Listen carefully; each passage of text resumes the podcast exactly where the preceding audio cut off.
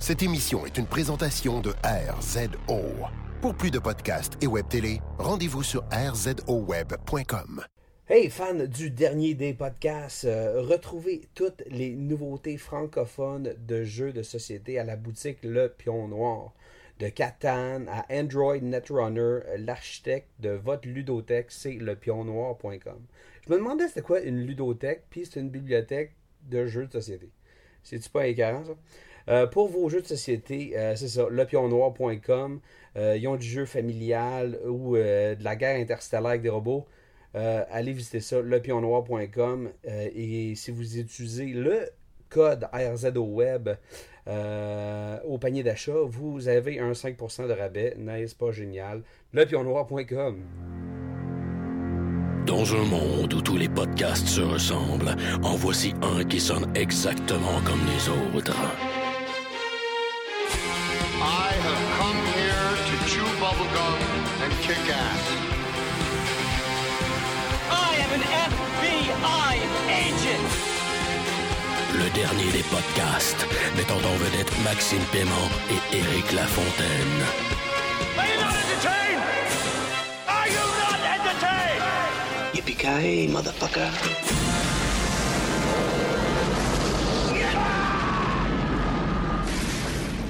Bienvenue au dernier des podcasts, le John McLean de la Balado Diffusion au Québec. Je, ah, Éric Lafontaine, euh, a fait le truc des 30 vies et consomme une Labatt 50, euh, accompagné une fois de plus de... Maxime Paiement, qui, euh, écoute, je m'en allais comme, je m'étais fait un petit verre de scotch avec deux glaces.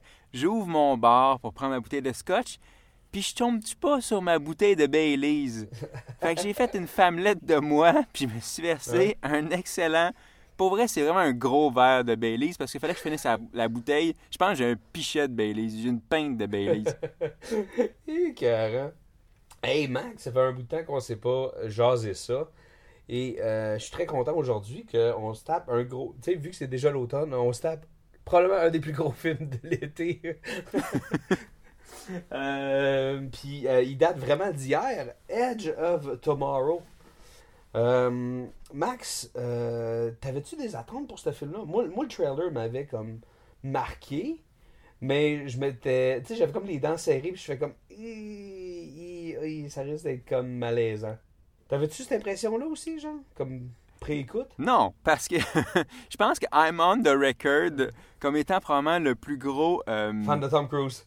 ou euh, ouais de un et ensuite euh, je pense que j'ai j'ai longuement et longuement tweeté à propos du trailer de ce film là on en a même fait un petit chapitre dans notre spécial Ouais. trailer de l'été 2014 True. Euh, j'ai- je pense que I'm on the record en disant que cette tune là m'avait complètement culbuté puis j'avais tellement hâte de voir ce film là fait que j'étais comme quand le film est sorti puis j'ai commencé à voir les premières critiques puis comme je voyais que c'était favorable mettons que j'étais comme pas mal hype dans le cinéma là je tenais pas en place Ouais, ben écoute, moi je vais dire, j'ai. J'ai vu le trailer, puis j'ai fait comme. Chris, ça- oui, oui, ok, le move, tout, tu sais. Puis là, un peu de temps passé, j'ai pas vu le film en salle, j'ai attendu sa sortie euh, à travers euh, les réseaux officiels de distribution numérique et autres. Tu sais, je veux dire, j'avais pas de, très grosses attentes. Puis rapidement, ça ça m'a remémoré le trailer. Puis là, je suis devenu excité un peu. Puis j'ai dit, oh ouais, ouais. Mais j'avais encore cette peur-là que ça soit, ça soit médiocre ou, tu sais, comme. Pas comme Oblivion, tu sais. Puis malgré tout, on dirait que j'ai- toujours peur que, que, Tom Cruise me déçoive. Dans le sens que tous ces derniers films étaient relativement très très bons. Tu sais, euh, Oblivion, Ghost Protocol, tu sais, c'est- encore un- une star de film d'action, tu sais. Puis tu regardes plus bas, tu sais, dans sa filmographie, c'est c'est tout le temps très très fucking respectueux, tu sais. Mais on, dirait que j'avais quand même euh, une, une petite crainte. Puis tabarnak, mais en tout cas, il n'y avait pas de crainte à avoir parce que je pense que c'est un, effectivement un des fucking gros films de, de l'été 2014. Euh, avant que, que je te dise mon impression du film j'aimerais commencer par ton impression générale du film Bon, mon impression générale du film, c'est une belle ride, ok? C'est quelque chose de relativement différent. Le writing est, est top. Il y a des accros au niveau du writing, mais la, la prémisse, le elevator pitch, il- il est drôle. Le, le- le début là, du. euh, quand, on découvre la mécanique, là, tu sais, comme du, du retour, puis du, du, euh, du jour de la marmotte, c'est vraiment le fun de jouer avec ça, puis découvrir l'univers, puis travailler avec les perspectives, les angles différents. Ça, j'ai adoré ça. Puis le dernier acte, là, tu sais, où qui, comme, qui, euh, genre, qui finissent la job, L'assaut final. moi, correct. Correct. Sans plus, euh, ri- rien d'extraordinaire. J'aurais aimé peut-être un twist. Overall, très beau manège. Moi, je vais euh, enfin officialiser ma, ma position par rapport à ce film-là, même si je pense que tout le monde peut la deviner. Euh, L'année n'est pas finie, mais pour l'instant, puis depuis le début de l'été, c'est de loin mon film de l'année. je dis pas que c'est le meilleur film de l'année, mais c'est certainement mon film préféré de l'année. J'adore ce film-là. Je trouve que c'est un film de sci-fi intelligent puis super divertissant. Ouais. Puis c'est c'est vraiment cette dernière portion-là, la portion divertissement, qui m'a surpris parce que je, je me doutais que ça allait être un peu brainy comme film de science-fiction, parce que c'est un film à concept, sais, un peu comme Looper, par exemple, ou comme Inception, des films à concept. Ou Time Cop. Ouais, ou, Time- ou Time Cop. C'est ça. Souvent, c'est des. Il y a beaucoup de voyages dans le temps hein, dans ces films-là, finalement. Ouais. Euh, mais souvent, c'est un peu un given qu'il y a une certaine intelligence derrière ce genre de film-là parce que le concept demande ça. Mais la portion euh, divertissante et surtout la comédie, ça pour vrai, je l'ai pas vu venir à cause en partie parce que dans le trailer, il n'y avait pas vraiment de bout Ouais. comique. Exact. L'autre aspect aussi que j'aime beaucoup de ce film-là, c'est que je pense qu'à ce jour, c'est le meilleur film sur le gaming ever. C'est vraiment un bon film sur c'est quoi de jouer aux jeux vidéo. Ben, c'est ça, tu, tu, tu meurs jamais, tu, peux faire continue autant de fois que tu veux. Puis, euh, ben, je veux juste revenir rapidement sur euh, le point que tu as amené sur la comédie. Moi, moi j'ai vu beaucoup de, de Starship euh, Trooperisme dans le film. Oui, oui, oui. C'est vrai que c'est une belle référence. j'ai j'ai beaucoup aimé ça. tu sais, Il y avait des gros personnages là, vraiment typés, là, tu sais, comme, des, comme des gros clichés. Puis je peux comprendre pourquoi ils ont, ils ont, ils ont pas marketé ça à travers les, les différents trailers ou les communications, mais quand même, j'ai, euh, c'était une super belle dimension. C'est drôle que tu, euh, que tu cites euh, Starship Troopers parce que quand tu lis le. Je parle pas du film, OK? Je vais parler en fait du livre.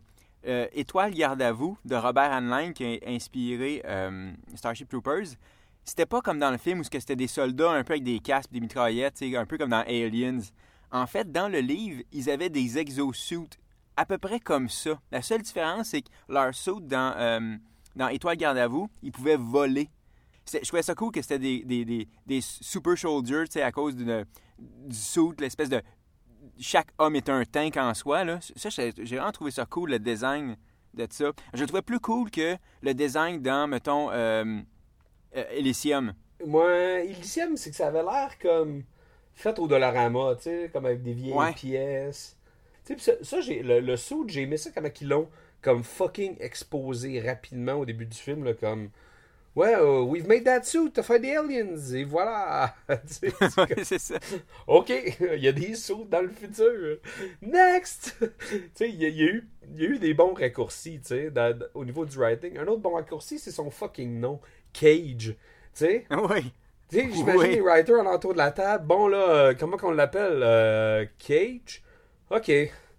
Moi, sérieux, tu me demandes, hey, on devrait-tu appeler le personnage, c'est comme Cage? C'est comme, ben... hmm, Avez-vous d'autres idées? Je sais pas! T'aimes-tu ça? Je comprends pas Cage. Je sais pas. Moi, j'adore ça. Major Cage, tout est parfait. Major Cage.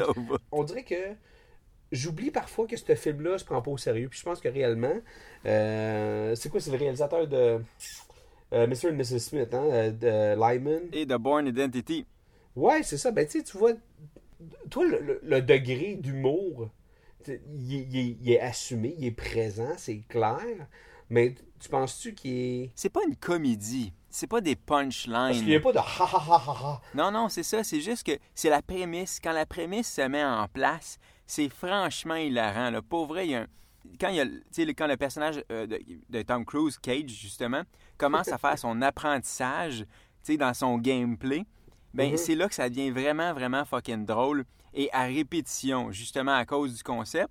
Puis, pour vrai, il y a un autre effet très drôle de ce film-là, c'est que Tom Cruise, normalement, c'est toujours le héros quasiment euh, parfait et invincible. comme le meilleur exemple, c'est probablement Jack Reacher. Tu sais, Jack Reacher, le fait que Tom Cruise ait s'est dit, hey, moi, je vais, je vais me caster dans le rôle de ce gars-là qui est supposé faire 6 pieds 7, puis être supra intelligent, puis être supra euh, comme physique, dangereux. Ouais. Ça, ça reflète bien son ego démesuré. Ouais, Et, vraiment. et le fait que dans ce film-là, il accepte de mourir de façon stupide maintes et maintes fois, je trouve que ça, c'est la joke dans la joke. Voir Tom Cruise mourir à pétition, là, c'est plus drôle que si avait été George Clooney ou Matt Damon. Puis il y, a des- il y a des bons kills. Surtout, mon kill préféré, c'est quand il, il, il roule en dessous du truck. Sérieux, là? Je pense que c'est un des Ouais, kills. puis la face des gens, la face, j'aime ça qu'ils restent juste assez longtemps sur les autres pour faire What the goddamn! Euh, Euh, écoute, je vais faire un saut dans le temps tout de suite parce que je veux Ben commencer par le gros morceau du film, à mes yeux, qui est la fin.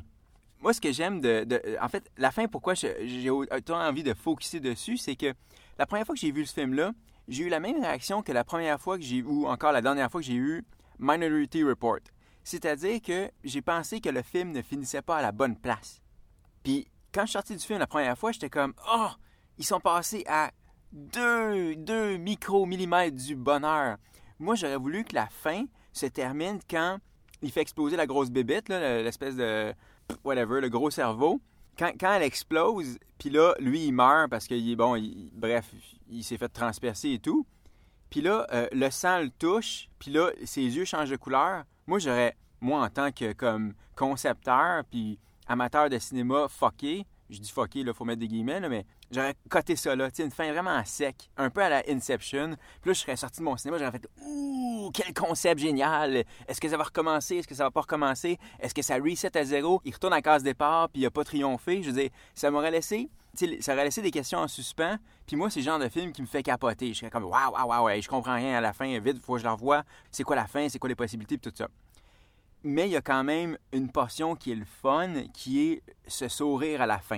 Quand il, quand il, il va retrouver Rita, puis là, il, Ouais. il voit qu'elle la reconnaît pas, puis il se met à sourire. là. Mais, mais, mais toi, qu'est-ce que tu as pensé de la fin? S- Sérieux, la fin, moi, m'a fait sourire de, de simplicité et de, de candeur. J'ai trouvé que c'était une, belle fin euh, générique. J'ai quand même aimé ça. J'aurais peut-être pu m'attendre à un échange entre, entre les deux ou Tom Cruise qui rajoute juste une ligne comme I got a story to tell you. J'ai une histoire à te raconter, tu sais Ouais, ouais. Ça, ça, ça aurait été trop facile. Tu sais, Tout, quand même comme fait exploser mon cerveau avec, euh, ton idée, genre de juste coter ça là quand, il se fait comme comme pogné, genre par, euh, la, swamp une deuxième fois, là. Mais euh, moi, j'aurais aimé ça que le film coupe exactement là quand il a, fait exploser. End credits, ok, puis là, un post-credit euh, scene où c'est lui qui se réveille, genre d'un cours de philo, là. C'est comme en 86. ça serait égal. Non, mais sérieux. C'est tellement une belle discussion à avoir comme où est-ce que tu couperais le film? Qu'est-ce que tu ferais faire avec ça, tu sais, parce que c'est une super belle ouverture, tu sais. Même si euh, je pense que j'aurais préféré une fin ouverte à la Inception, quand je l'ai revu une deuxième fois, puis j'ai comme j'ai réfléchi longuement quand il se retrouve devant Rita, puis elle le reconnaît pas, puis lui fait juste comme sourire. Puis là, je me suis dit, qu'est-ce que ça voulait dire, ça? Parce que c'était pas innocent. Puis j'ai commencé à repenser à l'arc narratif de ce personnage-là. Au début, c'est une chiffre molle, c'est un couillon, c'est un lâche. Et euh, il apprend à travers euh, les épreuves à devenir un soldat, à devenir courageux et tout ça.